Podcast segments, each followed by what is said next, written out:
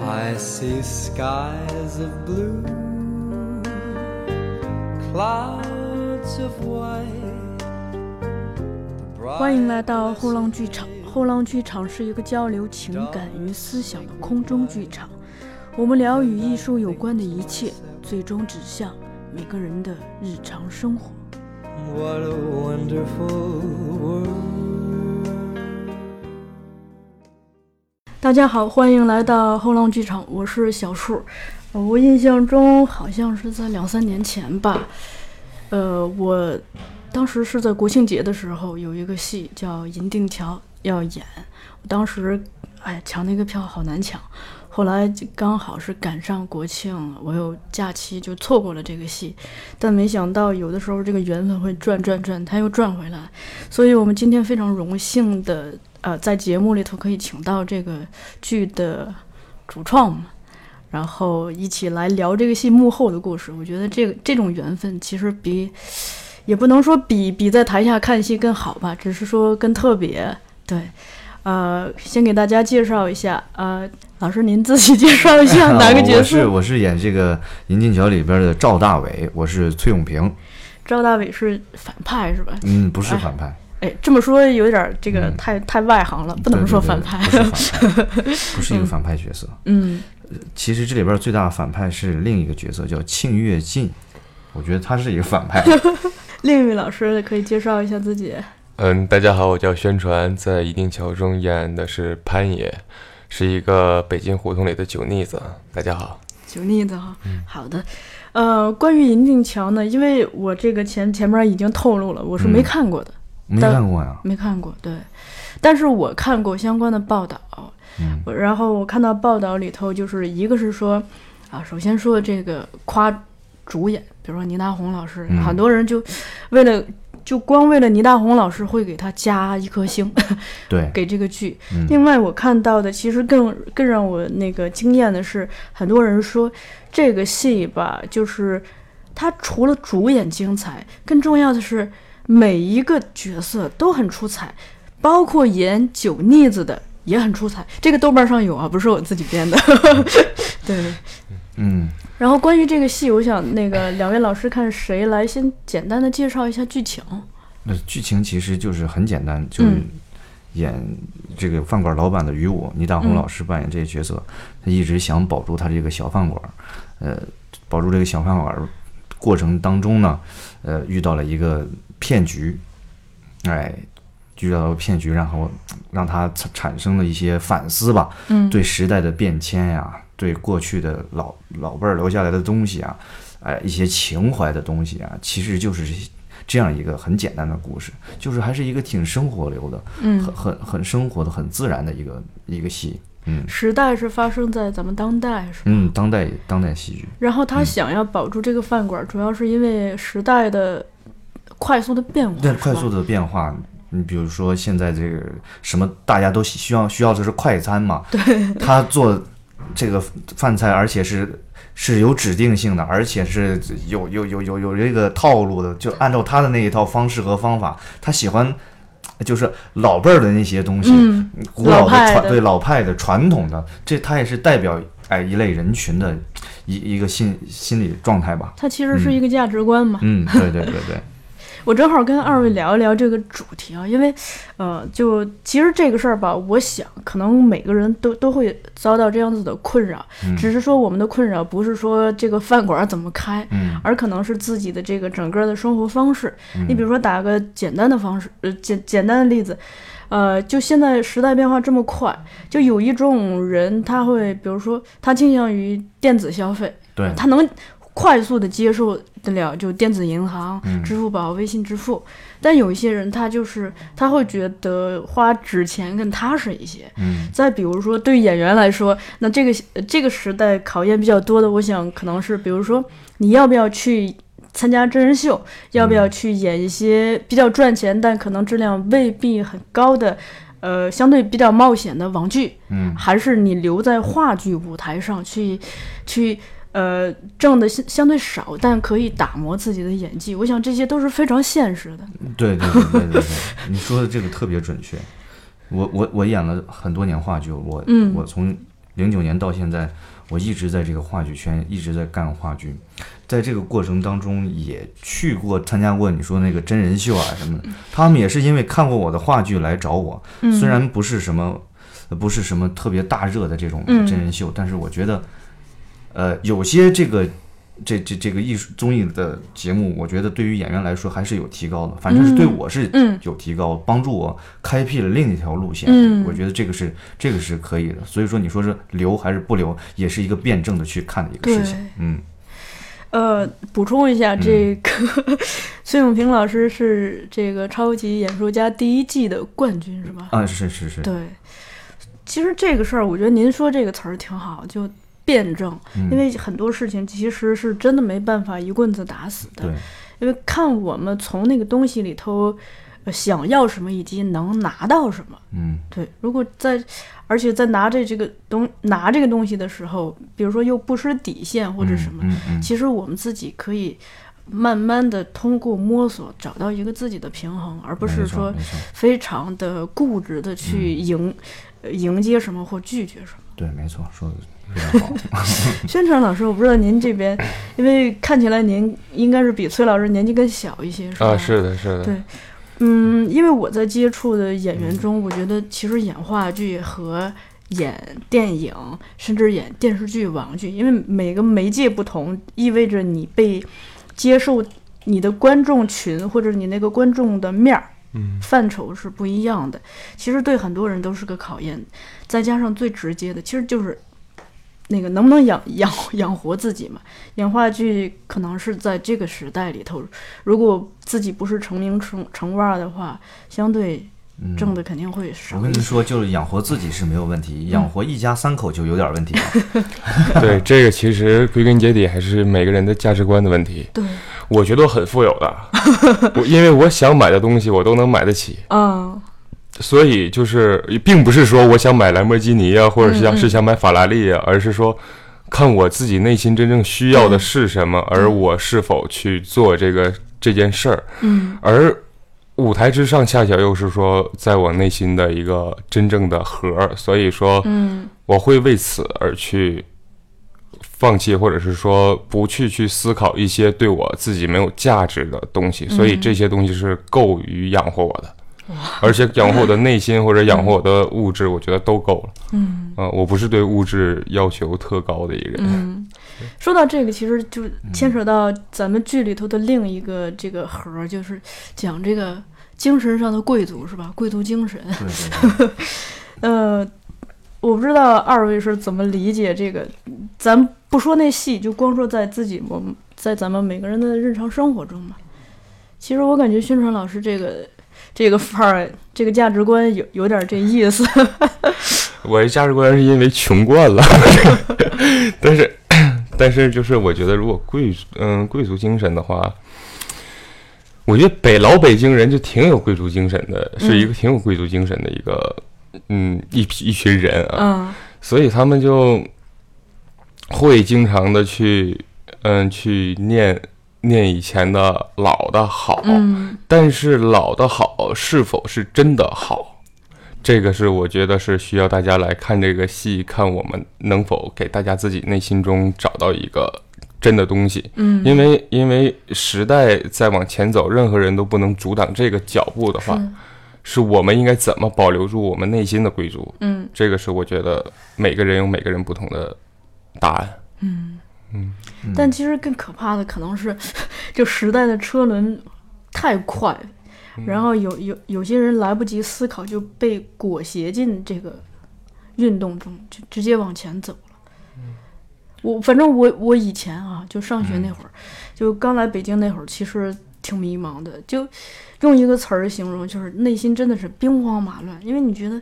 太快了，你什么都跟不上，然后你的第一反应其实就是赶紧追上去，而不是说，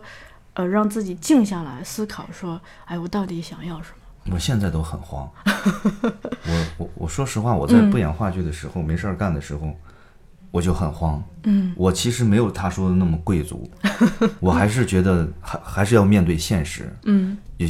因为我们的年龄阶段不一样，我对要是刚毕业的话，我可能也会那么贵族，但是现在我觉得不是那个阶段了。嗯我为什么说要辩证的看那事儿？就是多给自己一点儿生存别的别的东西，让自己能够富有一些，你再踏踏实实的干这个话剧。嗯我是不会离弃这个事儿，我觉得是我热爱这个东西，嗯我喜欢在在舞台上，我喜欢那份自由的感觉，然后呢，就就就兼顾。对，兼而有之的那种状态。嗯， 我也我也在那个声明一下啊，希望那个电影、电视剧和综艺多来找我。 只是说话剧真的是我内心的一个一个核儿一个魂，但是、嗯但是嗯，艺术是包罗万象的嘛，嗯我真的希望在任何一个地方都能绽放出属于我的一个、呃嗯光彩吧。对，就是可以把舞台变得更广阔。，对对对对，嗯，呃，咱们这个戏是有原型的，是吧？对，就在宁静桥旁边儿那饭馆儿。然后它是开了开了多长多长时间嗯、我们演出那会儿他已经关门了。啊？已经关了。后来呢，演完出之后呢，决定又要开门 了。然哎后我们有幸呢，去年去，呃，饭馆被这个于就是于武的原型请我们去吃饭，嗯在那个小小饭馆，嗯，确实是没有几张 桌子，然后，但是这个五哥做这菜确实是特别地道，真是特别好。所以从这个饭馆就能看出来老北京的贵族，嗯知道吧？他不是不开门，他是他是我懒得去做这个。嗯而就是说，假设你陌生的客人来了的话，可能你会就没吃有不到。吃不到对，因为我今儿没准备，嗯啊、嗯就这这种力量，我觉得真的是，嗯，可能在其他城市很少能见得到嗯， 这样随性的一种经营方式。我之前在节目里头也提到过，就说我们公司附近也有一个二十来年的这个老店。其实我个人是对他们这个经营方式的，是是有一些呃，他们有一些东西是会刺激到我反思现在我们做事情的一个方式，因为呃，就是不管是我自己去的那个饭馆也好，还是你们讲的这个。就是于武的原型这个饭馆，就你看他有有一个态度，就是他他不会曲意的逢迎谁，是吧？对他也不会说是呃非常就是过度热情的去招揽出来，只是说就大家看一个缘分嘛，你进来了，你赶上趟了就吃这个饭，赶不上趟了咱们就拜拜了您呐。我嗯，这个事儿刺激我想到的是现在这个营销，因为那个各种公众号呀、自媒体呀什么的，其实现在营销是已经变成了一个很多人都在从事嘛，就不管你营销的是什么，以前咱们说卖安利，但其实现在这个安利已经它已经变成一个非常广义的一个范畴，它指很多东西，卖房子是卖安利。营销、营销书，反正做广告的一系列吧，就这些事情我也经常反思，因为我觉得大部分的营销在咱们这个时代现在发展的一个阶段，其实都是还是属于，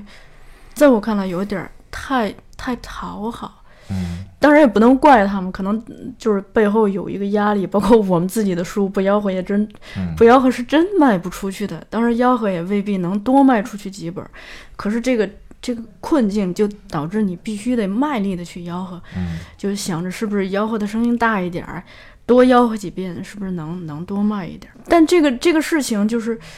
它刺激我会觉得犯不上，就大家本来是一个缘分的事儿嘛，就是哎，你你想你想读，我想我我刚好出版了这个东西，那卖给你正好儿。说你不想读，我非要呃围着你，就就说这书就是好呀，就是好。就我自己有的时候也觉得，哎呀，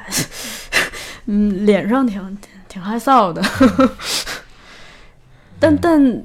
感觉现在整体社会其实就是这样，就比其实是有点比谁家吆喝的这个嗯事儿频更大。嗯，对，因为它的确是可以带来实实在在的利益利错益。如果你不吆喝的话，可能真的就死定了，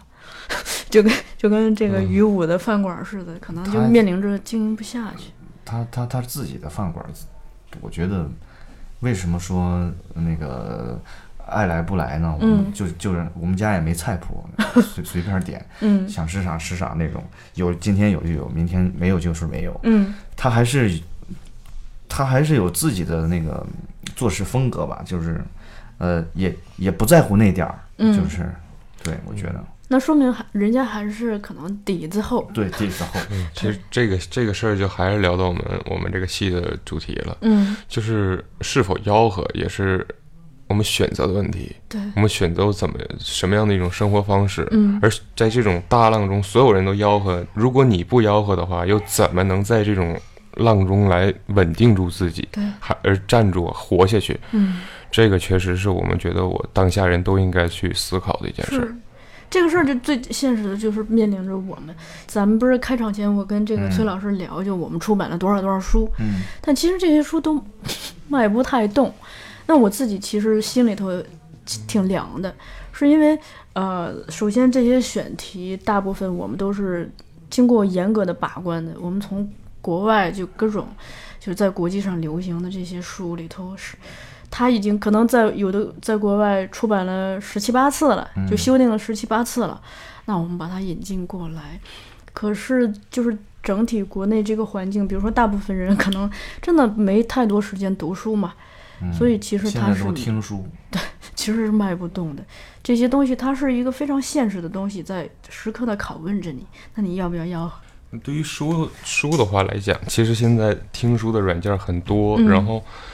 然后纸那个电子的，像是一些看书的软件也很多。嗯但我觉得不知道我自己可能是有点怪癖吧， 就是如果不是纸的嗯纸质的东西，我会看不进去，嗯我会觉得那个东西是水的，就不是一个， 嗯这可能就是内心自己可的以一个随时可以翻嘛，对嗯，吧？记记住呃，对，而且我就只有纸质的感觉才能燃起我就是继续看书的欲望。嗯对，，而且能让我更认真。嗯假如说手机的话，可能这翻两下哐来这个短信，一下就过去了。对， 整个思维或都断了，会看书的话，如果都不静下来的话，那干什么还能静下来？嗯。这个我们前两天就世界读书日那天刚做了一期，就讨论这个有声书、电子书和纸质书的区别。这里头其实学问也挺大的。像是我，我像我特喜欢那本书，那个嗯、不能承受的生命之轻嘛，嗯那本书我看了四遍，我还没看完， 嗯就是经常会像你刚才说，停下来，停下来，停下来，嗯一直在停停停停，然后过一段时间又拿出来，接着停停停停那种。嗯， 对，那个这对我影响挺大的，感觉每个毛孔都能打开。对。而且像你那种看四遍的书，它它有一个翻过的痕迹嘛。嗯、 再加上，比如说有的人还要做笔记，因为书有书，咱们有时候大部分是越翻越厚嘛，嗯，把它那个纸的那个弹力给翻开了，就会越来越厚，自己那个更有手感，会有更有成就感。其实，在这个触觉上是吧？视觉上、触觉上，这其实就就像是现在的，你看你是选择外卖，还是选择到饭馆静下来品尝一下老师傅的手艺？对对，对，这就是我还是更愿意去坐下来品尝一下老师傅的手艺，嗯看他是今天是怎么用心啊，用多大的火候去给我烹饪的。但是呢，由于确实是时代太快了，我今天起晚了，而且现在我还有事儿，我必须要先吃一口，马上去上班或者什么之对类的，那我只能软件儿。点菜这个我是呃，我是前两天刚经过的，是我去电影学院的那个食堂吃了个饭，就那个里头那个教师常用的那个可以点菜的那个，嗯，他那个饭刚炒出来的那个冒着那个嗯热气儿，对嗯你真跟点外卖是不一样的。对，它装盒儿送过来就已经是味嗯道就已经不一样了。而且那个他那个肉还那个特别脆，刚炒出来那个。咱们再聊一下这个角色啊，就呃，我不知道二位就拿到这个呃剧本的时候是怎么 怎么来理解自己的那个角色的，或者是更呃更多的去研究它。嗯，这个要从三四年前说起了，嗯因为这都三四年前的事儿，而且演了一百多场了。刚开始拿到剧本的时候，哎，就是压力很大，因为这个剧本啊，一开始改动挺多的。嗯、唯一一个角色立得住的就是我们这戏里边儿，呃，陈雅迪老师演的那个角色，就那个女作家，嗯嗯、她她比较丰满，其他角色呢都都挺薄。嗯嗯，我都不知道怎么演，嗯，我也不知道我这个人物是一个什么样的一个状态和性格，就是在在我我我我实话实说，这个不是在一开始就能呃，只能是说我们一开始演，只是只能是一个完成，嗯在逐步的这个巡演的过程中，在逐渐的丰满这个我我我演的这个人物，我才知道哦，他是他是这样的。嗯在大家互相给予刺激的这种状态下，才慢慢的把这个人物在这个戏里边立起起来了，才知道是怎么回事儿了。嗯，对，时隔三四年之后，这两天又在又在重新嗯、呃拾起剧本儿来来来演这个角色的时候，感感受还是不一样的。对，嗯，宣传老师说说你的角色吧，我当时大致就是。 当时就是这样，其实我这角色最开始的时候，他是一个老头儿，然后我们觉得其实其实这个戏吧，虽然是生活流，但是我们也不一定是需要把每一个点都做到一个就是完完全全的样子，但是这种不完不完全的样子又恰巧是一种符号，它并不代表了一个人。它并不代表了一个呃潘爷，它并不代表了，它代表了一批人。所以说，每个角色其实是一种符号来代表这个，呃社现在社会上的一些形形色色的。然后，那既然是符号来的话，我们就抓住这个社会的点和整个、整个社会带给我们的，然后再传达出去，给观众一种自己的哲思就好。我觉得、那是这样，这倒是这个改的过程是大家一起改大家一起改，哦，大家一起改，我苦思冥想的改删怎么加，再加上当时那个老师，就是不大红老师啊、石科老师啊，他们那些都觉得这个戏有些心理上有些不通，就他们从嗯心理上、逻辑上不通就， 就就就一直坐那儿聊嘛，嗯嗯，就是挺挺困难的，一开始的创作过程，嗯，嗯，这个过程编剧和导演会加入吗？嗯，编剧也有，嗯也有，你像你像最后那个大红老师有段独白，就是在就是现场临给写写的，然后给加入的，就是就是就是没什么东西。我依旧认为现在这个戏，我们前两天还在探讨，就在究竟在讲什么？我们这戏讲了个啥呀？就我刚才说的那个嗯变与不变的问题，除了这个还有啥呢？最初这个本子是古今穿越，嗯就是古时候的银锭桥和现代银锭桥这这个来回穿越的走，是这么一个本子。但是大导要求不要那个古时候的，我就要当代的，嗯我就要生活流的。嗯这一本我们就感觉一下这本子就变薄了嘛，嗯就没有那么厚重了，没有那么的没没有历史感了嘛。嗯，就只就就只只局限于一个骗局里，就是就是感觉，包括老师们也是这样觉得的。那么后来是是什么情况发生了，让这个戏发生了质的改变呢？是大家在不断的巡演的过程当中，对人物的挖掘，会让这几个人物一下，你像说，哎呀，所有人物都生动起来了，立住了，这个戏才好看了，嗯，是这么一个过程。咱们这次是属于第几轮？第二轮吧，第二轮我们第一轮演了一百多场，啊，一百一十五场。这次这个是呃刚开始排吗？还是已经有一段时间了？哎，刚开始排了几天了吧？刚开始排了几天的意思，我觉得是应该有一段时间了。呃，像倪大红老师他们也进组了是吗？啊，是大红哥已经进入了哦，你你啊，们还不不大不，大就要红删了，就要删了，就要删了，哦开玩好笑。大红，尊敬的大红老师已经进组了。这么紧张？因为真的是在我内心个神一样的存在，太有魅力。就干拿昨天来举例子吧，嗯，下午一遍的排练和晚上一遍的排练两遍连，整个大红老师奉献出来两两种不同的表演方式，嗯而且全部都在人物内，整个的节奏的微小的变化体现出你的眼睛根本不想离开它。哦真的太棒了。他是有个人魅力的，他有很大很强的个人特色和个人魅力，而且呢，让我最觉得就是崇崇敬的就是嗯他每一次，你无论现场多吵，他在自己的人物里，嗯他就即使忘了词儿往回走，也在自己的人物里。嗯，哎，这个我就觉得挺牛的，他就是注意力就无比集中。你像我演着演着就会容易想别的，尤其是在排练的过程中，嗯我注意力容易不集中，容易就直接就说词儿了，就是直接说词儿和没过没过脑子那是完全两个概念。他不是，你甭管人现场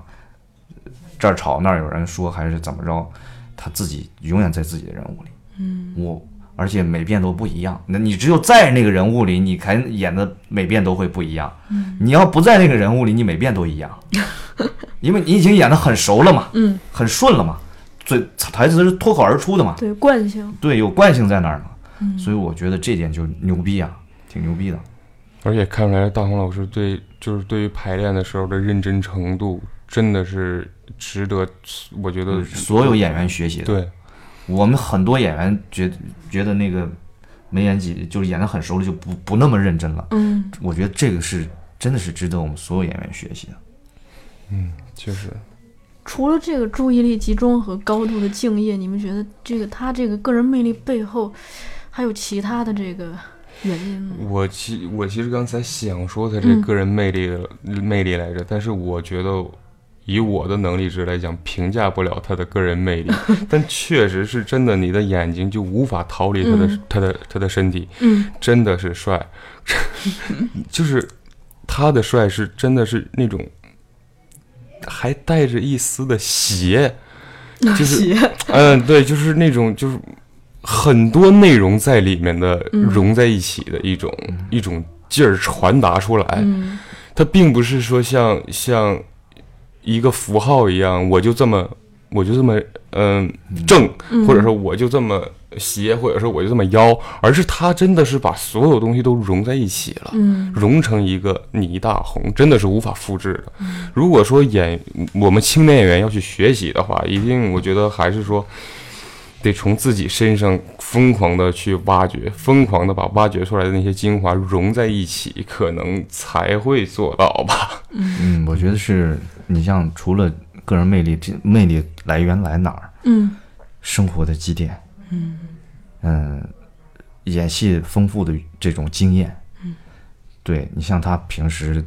我看采访前段时间他去什么山下学堂对，上做了个课交流，做了个交流，说他自己经常去看一些就是艺术鉴赏类的，看看多看电影，说模仿啊，就是提高自己的审美啊。我觉得，你想他都六十快六十岁的人了，嗯那么多年积淀，让他站在那儿就有戏。嗯这个东西是，呃是我们需要慢慢锤炼的一个过程吧。我们可能到了五六十岁，也可能会达到他 他那他那样的状态吧。嗯，其实咱也不是评价，就是描述自己对他的一个观察和体会嘛。我觉得这个其实挺珍贵的。要是哪天我们有机会能采访到老师本人，就可以多方视角对一下。哎有而机会而且我告诉你，他不愿意接受采访。嗯嗯，他接受采访，你像都挺好，那么火了以后啊，嗯我看那个最后对每个演员对就是讲讲自己的人物，嗯所有演员都讲，就倪大红老师不讲自己的人物，嗯没有他的镜头，都是别人在讲他。对，他是不，他是一个在我们生活当中不是特别愿意，呃，讲很多啊对自己的艺术创作啊心得啊等等没有，他更多是在内心里边儿自己想、自己传达。我觉得，我觉得就是会不会是大红老师就是要以角色说话的对一个演员，嗯他就是要以角角色说话，演员他不喜欢给你叨叨叨叨叨说我怎么创作角色，嗯我对这个人物怎么理解。他而且我认为啊，有些嗯对人物的理解，有些真的不好用。我现在怎么跟嗯跟你说语言跟你说的那么丰富？你来看，好好多内心的小细节都是自己演员本身的那些小小点，我用语言说出来，有些时候是不准确的。嗯你看我刚才跟你讲人物，我也没讲那么多。哎，我觉得这个赵大伟他是一个呃什么没没讲那么多，有些东西我不能那么条理清晰的、嗯说的，我觉得不准确，就就不要说了，还不如、嗯。 是这样的。呃，另外就是我看到评评论，其实给陈雅迪的评价也蛮高的。嗯而且田沁鑫导演也是给了很高的评价嘛。嗯，就我不知道你们一起合作的时候，对他有一个什么样的观察？你来说，雅迪姐是一个特别特别认真的演员，嗯也同样是个特别特别认认真的演员。她每到拿一个剧本的时候，她会把整个人自己人物的条理、和嗯对这一个戏的最高任务，他会花很长时间去完善和修整和对自己的一个努力方式的一个要求，他都嗯会给自己规定下来，然后慢一步一步一步一步达成到一个现在呈现出来能让观众喜欢或者他自己满意的一个状态。莱迪姐真是是，嗯、陈雅迪真的是一个超级超级好的演员，也是一个超级超级好的姐姐。而且我看他其实合作的导演都挺好的，嗯，呃，跟大导合作了好几部，还有这个易立明导演，跟这个年轻的张慧嗯导演合作了《背叛》。那石可老师呢？因为也是老演员了，哎，石可老师最给我的惊喜是，他在排练的状态当中，嗯，总是没有，嗯，百分百的把自己表达出来。嗯，他给我惊喜是在演出的过程当中，哇，就是完全是另外一个状态。所以说，每个演员的创作过程还是不一样的。有些人，我就在排练时候我就能拿到让你惊喜的东西，但是石可老师见了观众之后，就完全大放异彩，是另外一个状态和感觉，这是让我印象比较深刻的。那相对之下是就倪大红老师彩排跟正式演出的这种差距大吗？我觉得他他属于都一样嗯吗？不是都一样，嗯都不一样，都不一样。但是状态都一样。嗯，对，而表且演的状态和感觉 都一样。咱就不说是在排练啊或者是跟演排练和演出一不一样了，嗯，就每场演出都会有一些多多少少的不一样，所以建议大家四场都买了啊。然后就是就是，大红老师会跟着对手、跟着对手嗯和跟着观众和整跟着整个剧场的气息来调整自己的一种表演方式，怎么怎么能去更好的去传达？他是真的有这种能力和魅力的。现在就是我们有几个朋友，我们一起就是现在看戏已经进化到这个，其实倾向于多看几场，就特别想捕捉每一场之间有什么不同。哎，对了，话剧的魅力就在 此。虽然是同样的戏，但是每场都不一样。嗯，还有一个是我比较好奇的，就咱们在演这个戏的时候，就是老北京的那个精神的那个内核，或者是那种味道，大家是会怎么捕捉呢？因为崔老师您不是北京人是吧？这个大导其实也没有要求我们嗯说你一定得京腔京味儿，啊，我们就大概就把那个就是个别的一些呃有有特色的语言加进、哦加进那点儿点缀就完了，嗯就说的话还是基本上普 通话，就是差不多就可以了。嗯嗯，基本是这样，没有太那个什么要要要怎么样。虽然也找了一个呃北京人给我们指点一些这当中这些语言。呃，语言上语的，语言上的一些问题，我们就按他那个，嗯大家都能听得懂的。要我们也在外地巡演嘛，就基本上大家都能听得懂。啊，嗯， 有点那个儿化音， 对， 嗯对，就差不多了，基本上就是完成了。哎，有些人觉得，哎呀，京味儿十足啊，就 就这都京味儿十足了。我是那是不是那范儿比较正？嗯，对，像我会观察一些，你比如我创造站的这个角色，我会嗯观察一些这个 生活中北的嗯北京人生活中的一些形态、走路状态、说话感觉那种，对对对对对，那个劲儿，对，对你得找找那个劲儿，我基本就找那劲儿，嗯，哎，加点那劲儿。会看相关的这个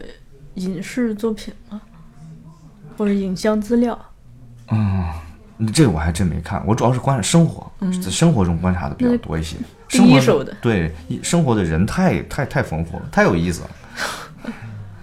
宣传老师，你这边呢？我也是一样的，就是还是观察生活。嗯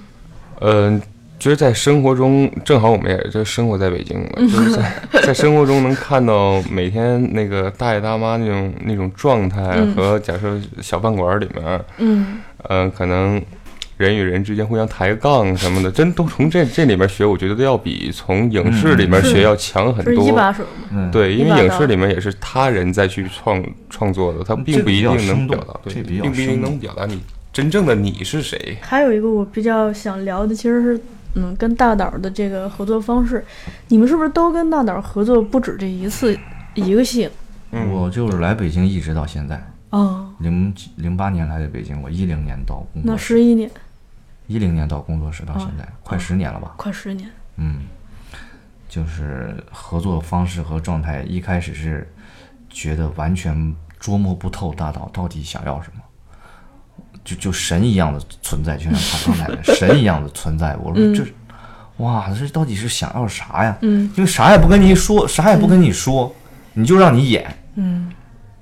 哎，演了一两个戏才知道，哦，原来他是先让你给他，嗯他再去挑选他要啥。嗯哎，我才明白这是怎怎么一个，就是他给演员的空间巨大无比。我之前在北京而艺，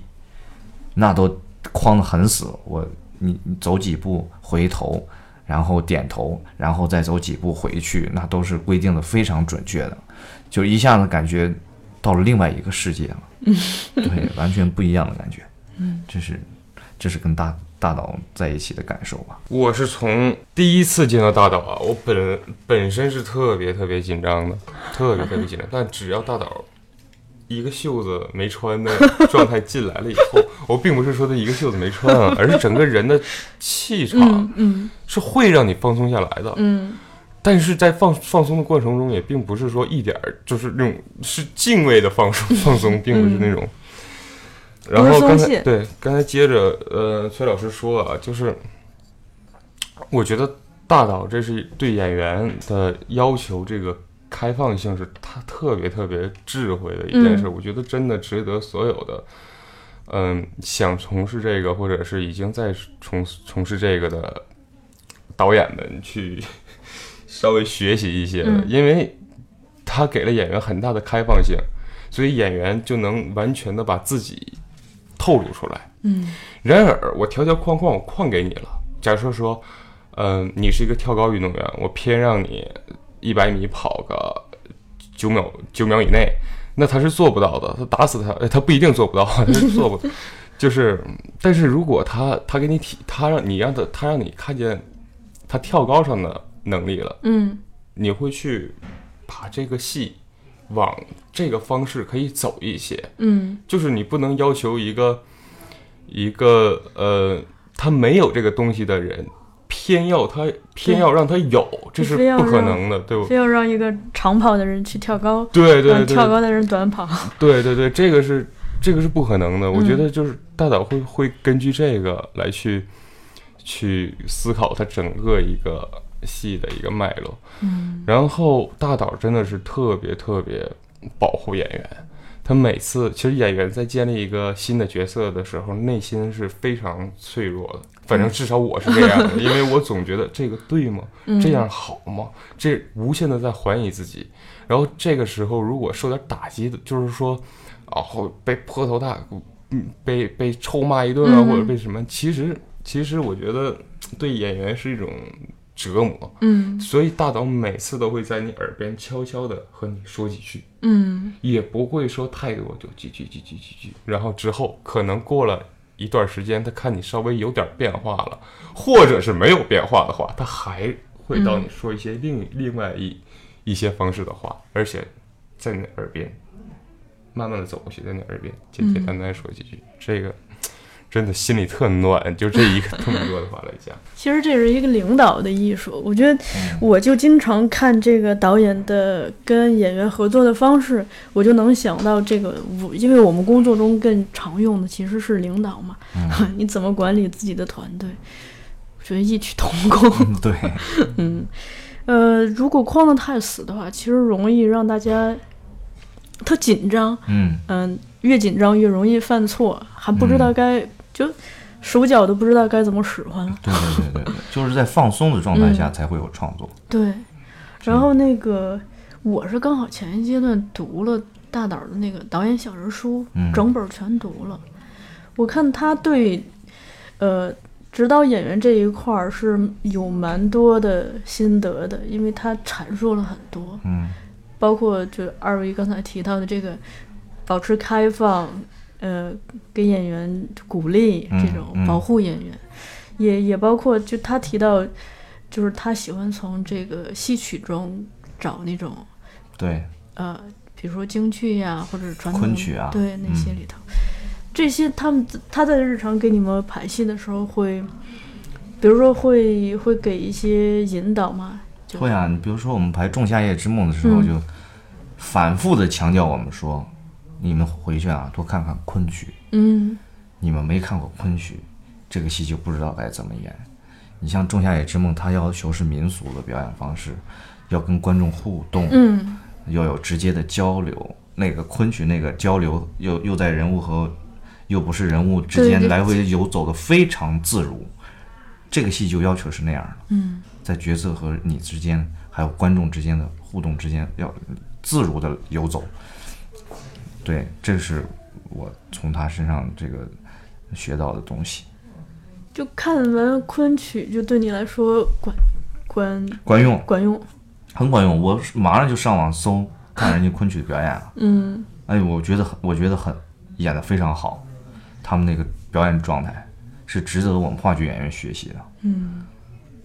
大导，因为我看他在那本书里头也提到，其实，呃，咱们那些传统戏曲的很多表演的整个观念都是非常先进的，嗯，包括您刚才说这个，在角色和人呃角色和演员之间的那种非常自由的一个游嗯走，它既是角色又又是演员，嗯嗯，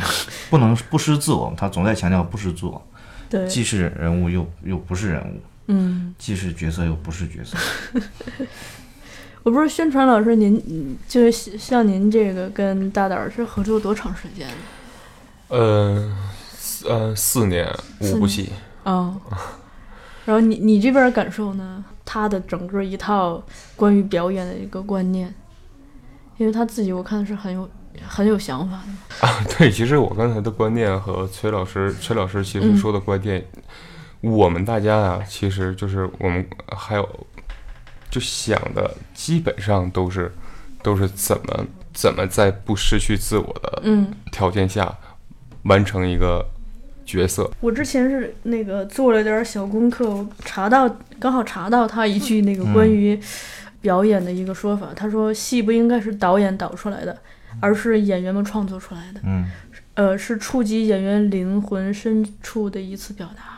嗯，所以他可能更尊重演员。对，因为他是演员出 身啊，他也是、哦对他他是知道演他知道保护演员，他知道尊重演员，他知道戏是演员的。嗯，好像是不是演员出身的导演大部分都相对的爱护演员？因为我是之前在读姜文的一些资料的时候，我就看到他，虽然他他现在那个样子，比如说让让有些人看了会产生敬畏，嗯或者因为他怎也么是样从小演员开始走走上的，对不可能一下就大，这对成为大演员嘛，他对肯定了解演员其实是很脆弱的。对他，他好像就特别的保护演员，甚至甚至就有有一些偏爱，相对剧组里头的其他对工作。对对对，咱们这个戏这次是在哪儿演？这次是在北京保利剧院演，嗯，哪天到哪天你们可以呃，报一下？十五号到十八号四场演出，四场。啊、就是现在说了也没用了，因为已经票卖完了。哦，票卖完嗯，了。对，哦，那所以我们这个节目播出去，只能是引大家心痒痒， 是对吧？不种一个种子。可以在别处看，因为每年都会演，啊每年五月份都会演，嗯或者是说我们下半年可能还会在别的城市演，嗯到时候多多关注。啊、在北上广深的银锭桥的呃嗯。话剧演出信息，嗯哎，这种巡演的时候去其他的剧院，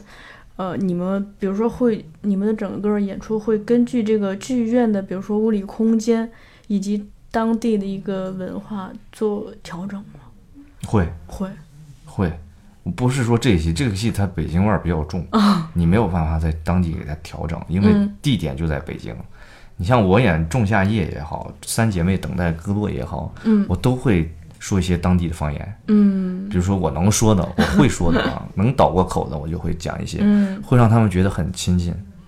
对我们来你们城市演出，嗯就是接点地气嘛。你你刚提到这几个戏，这应该都是呃大导这个工作室出对出的对吧对对，基本都是。我看我在这儿嗯除了演儿童剧的不是，演话剧的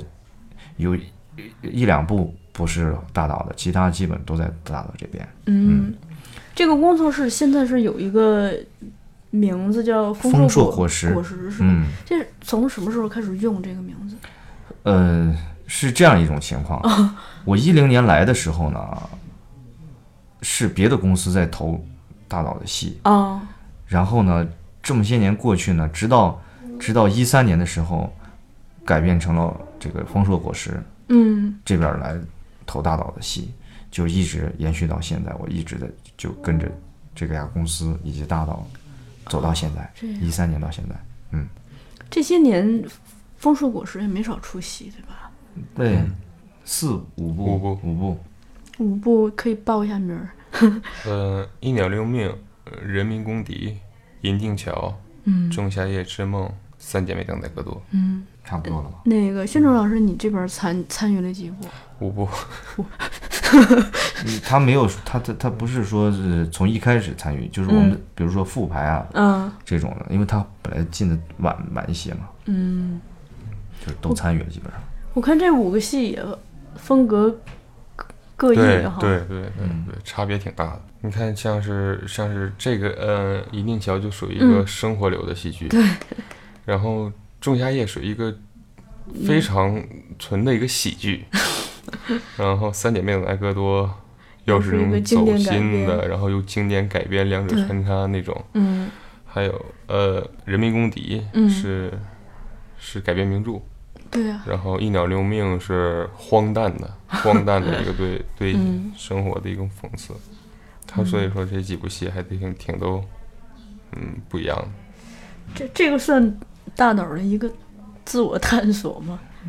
他总是希望一戏一格嘛，嗯，对，就是在探寻戏剧这种表达形式所能嗯，表达的主题和风格的。每一部都个得都有点不一样，对，才才才好嘛。那个三姐妹等待戈多，我个人是特好奇，嗯，因为她九八年就演过嘛，嗯，然后那会儿，呃，我印象中有陈金老师，对，但九九八年那会儿好像 反响就是比较尴尬啊、嗯，那会儿人的状态和现在人状态还是不一样的。是不是也因为那会儿的观众可能接受程度嗯，就跟现在相因为比，大岛那会儿就还是比较超前，对，你像鲁豫姐采访大岛说，起码超前五十年，就是当年这个这个这这个戏在当时演的情况下，嗯所以说现在演很合适嘛？嗯，现在演的时候，呃，您这边有参与吗？没有啊，没有，我有参与呃，啊不是，有参与啊。对，这次再演的话，有就观众的整个反响什么的，就有是三姐有比妹较长大大的哥变化多。吗？对，这会儿演呢，总还是有一些知音的，有些、嗯有些那个朋友呢是二刷三刷，啊，就是看不懂才要看嘛。嗯嗯就是看不懂才要多去琢磨琢磨嘛。其实其实没有必要，我觉得，嗯呃，我不是说没有必要说是暗刷、二刷、嗯三三刷。其实我我的意思是说，我们这个戏讲的，你看懂多少就是多少。嗯，哎，这这是要要要要给观众自己去体会的。三姐妹等待戈多这事儿，其实让我最惊讶的是，我觉得这个戏其实应该是有很多生活生活积淀的人才会去喜欢，或者嗯是被他更能去打动到。嗯，反而很多九五九六年的大学在校生看完这个戏疯了，嗯觉得哪哪个角色他就是我呀，就像是雅迪姐演的那个小妹、小妹的角色，她就是我，都达到那种程度，我真觉得是社会其实不只是快，它其实在快的过程中，它也带给人了一些东西。嗯我觉得这个还挺好的，呃，让我很惊讶的是，就是我们演三姐妹本来戈多的这么多场次，看到很多剧评，嗯，别的戏也会有剧评，但是没有写《三姐妹等待戈多》的剧评那么丰富，嗯，对对人的让人感受那么深刻，写那么多，我我觉得这这这就是一种，呃，这就是一种成功吧，应该算是。我补充一下，就嗯这个三姐妹等待戈多，就等于是大导把这个契诃夫的三姐妹和、嗯，呃等待戈多这两个戏给合成一个戏，对吧？嗯，然后两边是交替演，是吧交替。演然后两个戏其实探等讨的一个共同主题，等待，无望的希望。对， 嗯，我前一阶段就读他那个书的时候，其实自己对他的这些戏还是蛮好奇的，因为嗯他、他也讲嘛，一戏一格，你看他就是。好像就是一会儿探索在这边探索探索，一会儿在那边探索探索，嗯一一会儿整一个喜剧风格的，一会儿整一个嗯荒诞风格的，嗯感觉真的是，嗯，对戏剧所能表达的人精神世界的这个能力，做了各种角度的探索。对，挺有灵性。他他自己都说我是天才， 但是我们也认可，你知道吗？但其实他，嗯、我读他那个书嗯更打动我的是，他提到就是对个人那种，你你你笑什么？嗯，我觉得是，我觉得大枣和我们说我是天才，是因为他要给我们讲太细了，怕我们听不懂。你这反后反劲儿比较慢。他有一次确实是，我就是个天才，知道吧？可能开玩笑，但是我们我开不开玩笑，我们确实认他的戏剧感觉和灵性嗯，非常非常好。因为我看他那个书里头表达的，其实他可能跟很多这个学就是掉书袋的嗯创作者不太一样的是，他不管那么多理论，他非常尊重自己的那个哎，直觉，是吧？对他直感非常受的自感受和直觉，这个是我觉得是也是需要我们每个演员去学习的，要要要要要尊重自己内心的真实感受去表达你要演的人物，嗯。才是你的你自己的。对，然后我昨天是，呃，读了一本书，叫《像艺术家一样思考》。这个书在最后啊，他就讲，就是像那像艺术家一样思考是一种什么样的思考方式呢？他前面铺了很多，嗯但他最后其实提到一点，就是就是对自我这个独特性的确认，一再确认，嗯然后确认自己对世界的感受，你自己的那个情感和思想的那嗯个独特性。嗯嗯嗯而这些东西是建立在我们独立的去感受、独立的去思考之后的一个状态，嗯，然后把这个东西表达出来。那不管你是做什么工作的，其实都是艺已术经家的思像考像对像艺术家一样哦去做这个事情了。非常好，给我们总结非常好。对，但其实呃怎怎么样才算是独立的思考？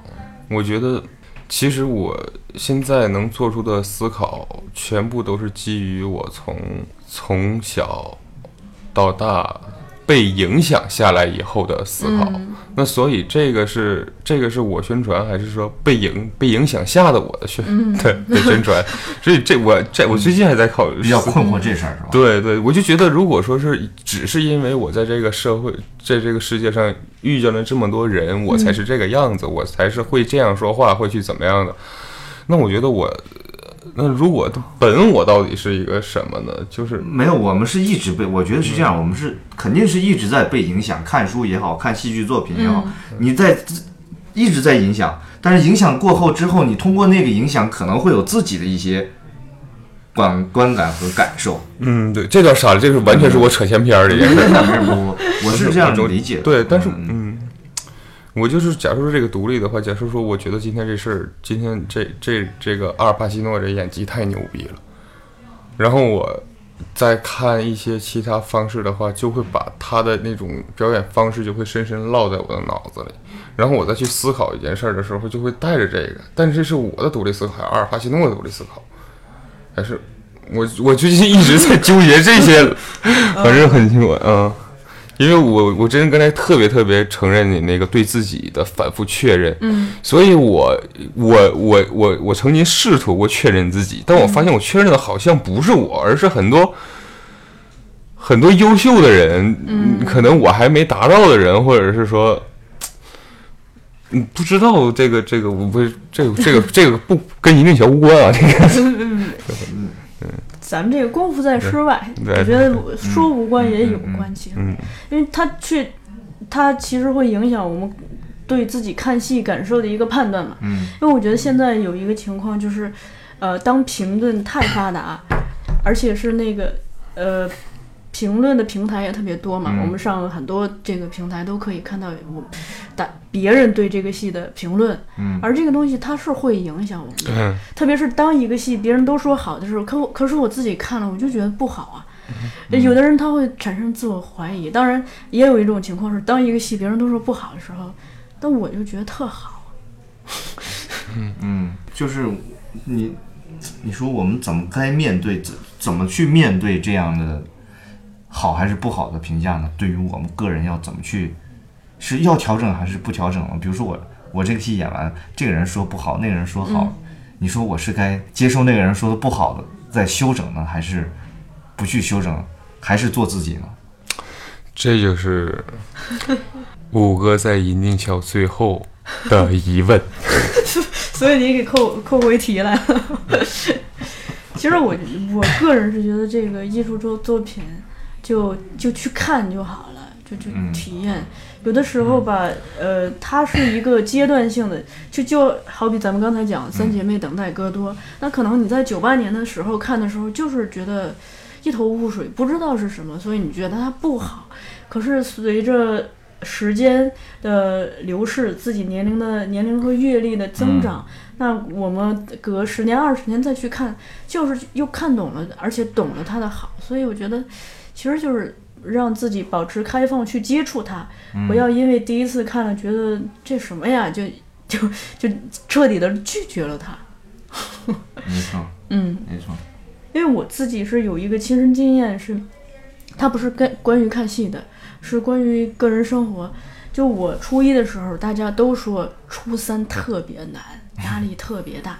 但我上了初三之后，我发现，初三是我整个初中时代最快乐的时光，因为我适应力比较慢，所以初一我适应了好长一段时间。哦，但初三的话，我等于一切都熟悉了，而且那个之前的学习的积累，让你也不不惧怕中考。而且那种当大家集体就去面面面对中考的时候，有一种集体作战的那个快乐，嗯所以会有那种跟同学之间的那个关系有点像战友，嗯那个东西带给我非常大的快乐。后来，呃，高一的时候大家又说高三特可怕，结果我觉得高三是我做高中时代最快乐的时候。嗯，而且那个是是那种非常平静的喜悦，而这个东西是我个人的一个独特的感受。如果我一开始在一年级的时候听信了这个学长学姐们的这种话，那我是岂不是被吓吓吓到了，对嗯所以我就一直是比较看戏也好，自己日常生活中对对一些人和事情的判断也好，呃，反正是相对的比较建议嗯去尊重自己一个独立的感受，通过自己的观察和判断来再来决定自己下一步的行动，而不是说听别人说这个人赵大伟是一个坏蛋， 那我就不跟他打交道了。 嗯，那咱们今天就在这个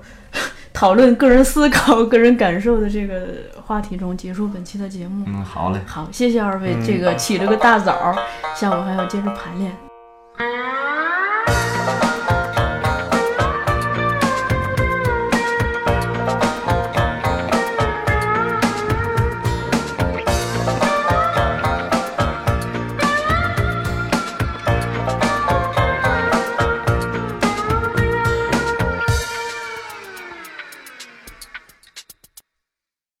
有点像你，有点像我，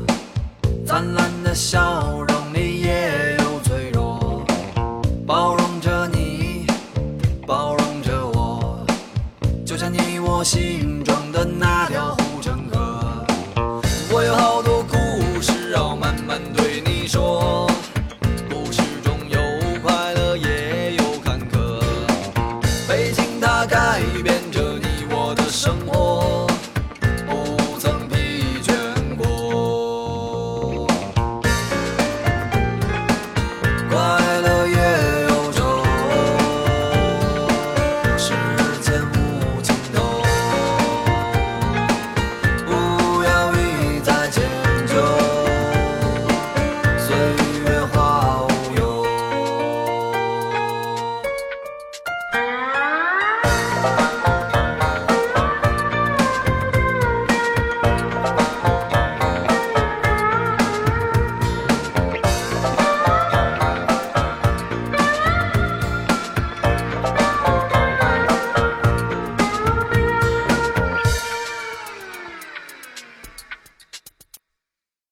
有点像你，